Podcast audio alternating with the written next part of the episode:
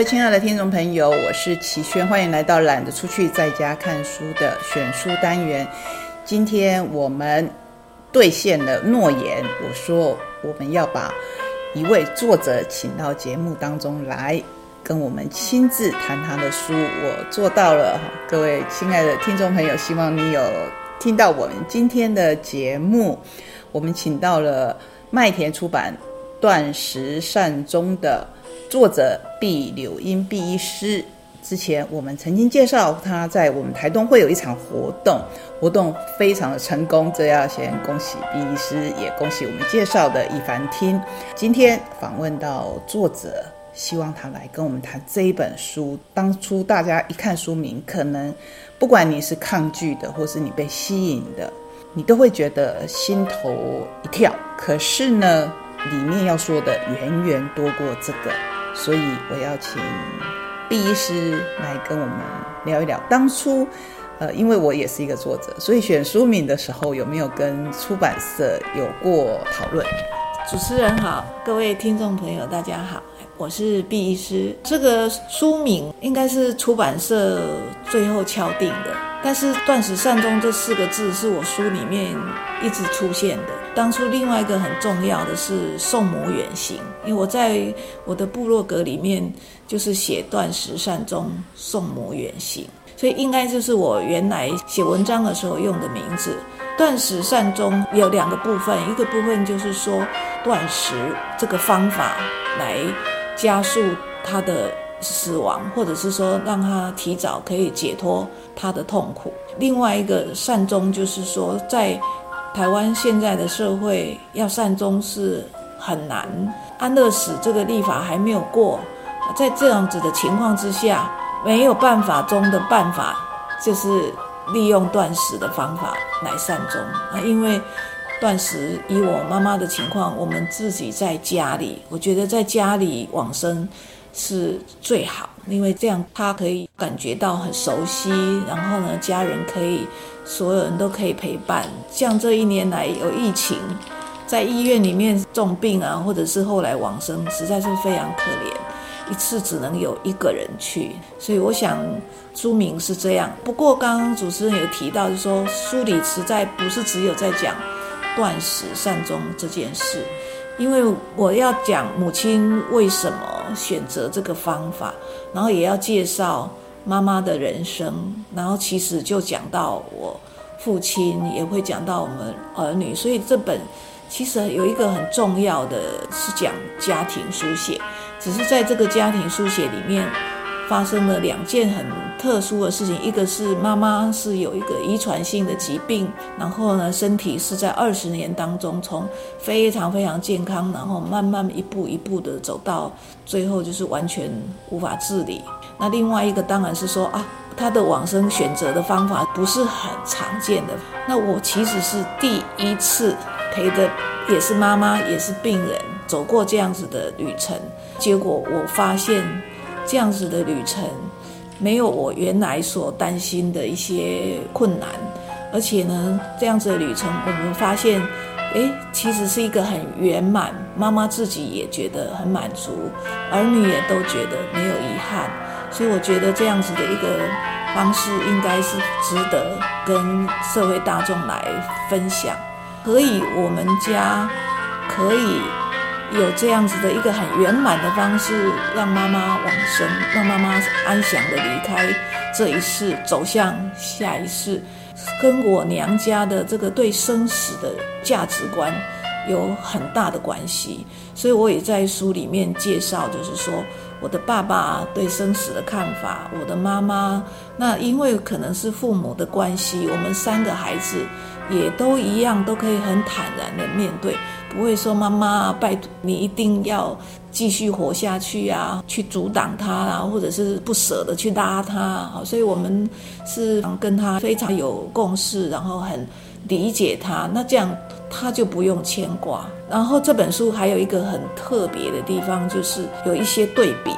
譬如说，我的公公是失智症，卧床十二年走的。所以为什么我的夫家，我先生跟我是同班同学，我们两位都是医生，同样在医生的家庭，可是我先生让公公躺十二年，不愿意提前让他解脱，然后造成我的婆婆从七十四岁顾一个卧床的老公，顾到他八十八岁，我是觉得非常不忍，不是只有躺在那里的人很苦。我觉得让我的婆婆晚年十四年的时间被绑在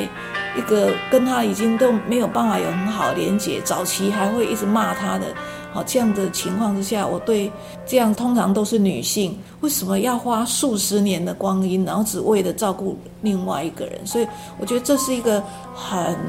严重的社会问题。我婆婆至少她还年轻的时候有好日子过。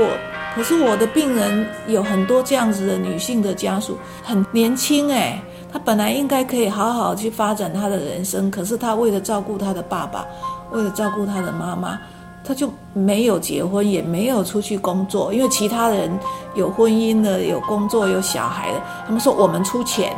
然后这个没有结婚的女儿就这样顾她几十年，顾到她可能四十几岁了。五十岁的爸爸才走，对，或者是先生很年轻，二三十岁就脑伤，那结果这个太太等于本来生两个孩子，现在是要顾三个孩子，而且有一个孩子是身体是很大的、很巨大的，可是他其实是一个孩子，所以我想我会出这本书背后的另外一个因缘，应该是因为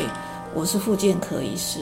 所以我已经在我的职业生涯里面看到太多像我公公家庭里面。这样子的事件，那我一直都很不忍。我完全从当住院医师开始，我就支持安乐死。我就觉得我的病人里面有很多很好，我们经过复健以后，虽然是瘫痪坐在轮椅，可是他还是有很亮丽的一生。对，可是也有很多人，他实在是太严重了，或也很年老了，又加上这样子。失智啊，没有什么生活的品质了。可是这样子的人还在那里拖延，所以我长期对这件事不忍。母亲的事情让我刚好有机会把我心中的以前的这些感受，然后用妈妈的例子抒发出来。那我最大的目的，其实是希望这个民间呐，大家不要忌讳谈死亡。我觉得我娘家是一个很好的典范，就说你在书中可以看到我们家。平常是怎么谈死亡的？那当我们平常都把死亡视为是一个很寻常的日常，这样子的时候，当真的面对我父亲的离世，面对我妈妈的离去，我觉得在我们家庭虽然仍有不舍，可是我们没有一个人被绊住，我们就是都是可以生死两相安。所以呢。就算有短暂的时间的那种悲伤，可是我们都是立刻完全不用因为这样子就有任何的停顿，我们就是继续向前行。所以我觉得这个经验很值得跟大家分享。那也希望促进我们不要把死亡视为好像是一个很恐怖的事情，是一个很悲惨的事情。因为每一个人都要面临死亡，不是你害怕，你不要去讨论它，它就不会来。我们会说啊，孩子的教育很重要，我们的婚姻很重要，我们花很多的力气再去准备这些事情哈，然后学习这些事情。可是死亡也是我们人生很重要的一个阶段。为什么我们从来不去想？我们也需要对死亡要去了解，要去学习，然后要去做准备，这样子就不会发生有那么多人在亲人死亡以后。走不过去，因为我最近在上身心灵的课程。前两天我才跟老师一起协助一个人走过他阿祖往生的伤痛。我问他：“你阿祖离世多少年？”三十年。哦，在他那么小的时候的一个事情放到现在，那老师就讲一句话：只要你心里一直有愧疚，一直有不舍或者是遗憾，那你人生就不容易走得很稳当。对，所以有太多人因为没有好好的去面对跟准备，结果无常来临，然后就没有办法做很理智的一个处理。当时就已经非常的六神无主，非常的悲痛，可是事后还可以悲伤数十年，我觉得这样子实在是人生很大的遗憾，很可惜，觉得这个功课是可以事先去做，然后呢，这样走的人也是很没有牵挂的走，那我们活下来的也可以没有遗憾的，很安心的继续我们的路程，这样子。各位听众朋友，听到这一边，我想跟我一样的感受就是。太精彩，所以舍不得停顿。因为毕医师讲到说，你很感动的是输出来以后得到的回馈。我自己的回馈，我想可能我讲十集都讲不完。可是我想要回馈的是，我觉得这一本书不是字面上这个断食善终而已。还有刚才第一次讲到很重要的一点，就是我从昨天的演讲到我今天跟您的面对面的访谈，我其实最想要。与你分享我自己心中的感受，就是我得到很大的安慰，是您刚才说的罪恶感，就是我们要如何做一件正确的事情，而且不带着罪恶感。这是除了接受善终这件事情，越来越多人能够接受，DNR 越来越多人能够接受。可是我觉得背后的这个罪恶感，我很想要请问医师这一点。是您的职业吗？还是您的个性可以让你免掉这些？我觉得第一个是我帮助妈妈善终，是她在发病的时候就交代我的，所以我一直觉得这个是她交代我的一个使命，然后我是尽到这个义务。那因为我是三个孩子里面唯一的医生，所以可能也是因为我医师的角色，我就是觉得，哎。妈妈把我辛苦培养到当医生，我可以回报她的就是我要让她可以在需要的时候的就可以解脱，所以我没有觉得说，哎呦，我让妈妈变成好像提早走了，我是觉得，哎，我是让妈妈提早解脱了，对，所以我想有一点就是我是在帮助妈妈，所以我完全没有罪恶感，我觉得我这样是在报恩，对。那第二个是因为我刚刚讲的，我是复健科医师，这种训练，再加上我爸爸妈妈他们对生死的看法非常的坦然，加在一起，我不觉得，呃，人死了是不好的事情。我就觉得我应该要引用达赖喇嘛曾经讲的，他就是觉得我们。人这一世活着的时候，应该是要善用我们这个身体，然后呢，好好去做利己跟利他的有意义的事情。可是，当我们的身体不堪使用的时候，我们就好像换了一件新衣服一样。那你就是不要再继续被这个已经毁坏的身体捆绑，或者是它是一个智库。那你离开了这个身体以后，我相信轮回，所以我会觉得啊，妈妈就没有病没有痛了。然后到了另外一个，我现在暂时没有办法跟他相见的地方，所以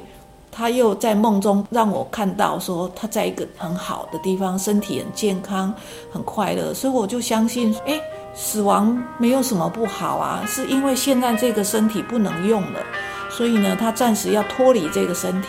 他的灵魂暂时会去到哪里，我不知道。但是我以我妈妈这一世一个这么棒的一个人，我就非常有信心，她一定会去到一个很好的地方。假如她的将来也许会再投生到另外一个好的家庭，还是她已就成仙了，她以后就在天上做仙。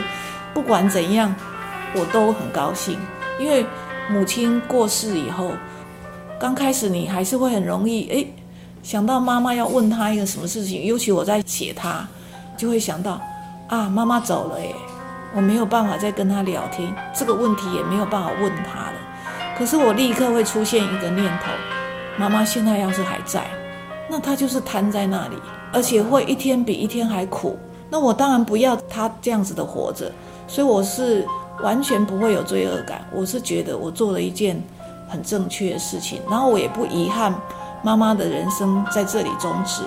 我觉得他可以继续他的生命，只是我暂时见不到他。这个大概是可以解答我心中最大的，嗯，也不是疑惑。我想这个是可以为大家心中最大的一一个坎，最过不去的坎，可以帮忙大家做这件事情的。所以，如果各位朋友不管你是从我们对生命、对死亡的看法来看这本书，或是再更深一层，像我说的，就是我们如何在送一个深爱的人走的时候，没有那一种说啊，我再多做一点什么这个罪恶感。从这个观点来看的话，我都非常非常推荐这一本书，是最近，尤其是我们国内自己的书啊，因为之前我们看到很多日本的，或者是美国对英文，所以非常谢谢毕医师今天接受我们的访问，我们也希望毕医师能够继续在推动这一件事情。呃，我目前的做法就是说，我愿意当推广善终文化的志工，所以只要有任何的访问啊，或请我去演讲啊，我都会答应，只要我时间搭配得上。那另外，我现在正在做另外一件，不是只有观念的改变，而是实际上推动的，就是有很多这样子家人躺在病床很多年的，但是他们已经愿意放手了，已经所有的家人都有共识，愿意放手的时候，他们来找我，我就会告诉他们用怎么样子的方式，他可以逐渐让他也利用断食的方法。简单讲就是说喂食，就是我书里第十二章讲的方法，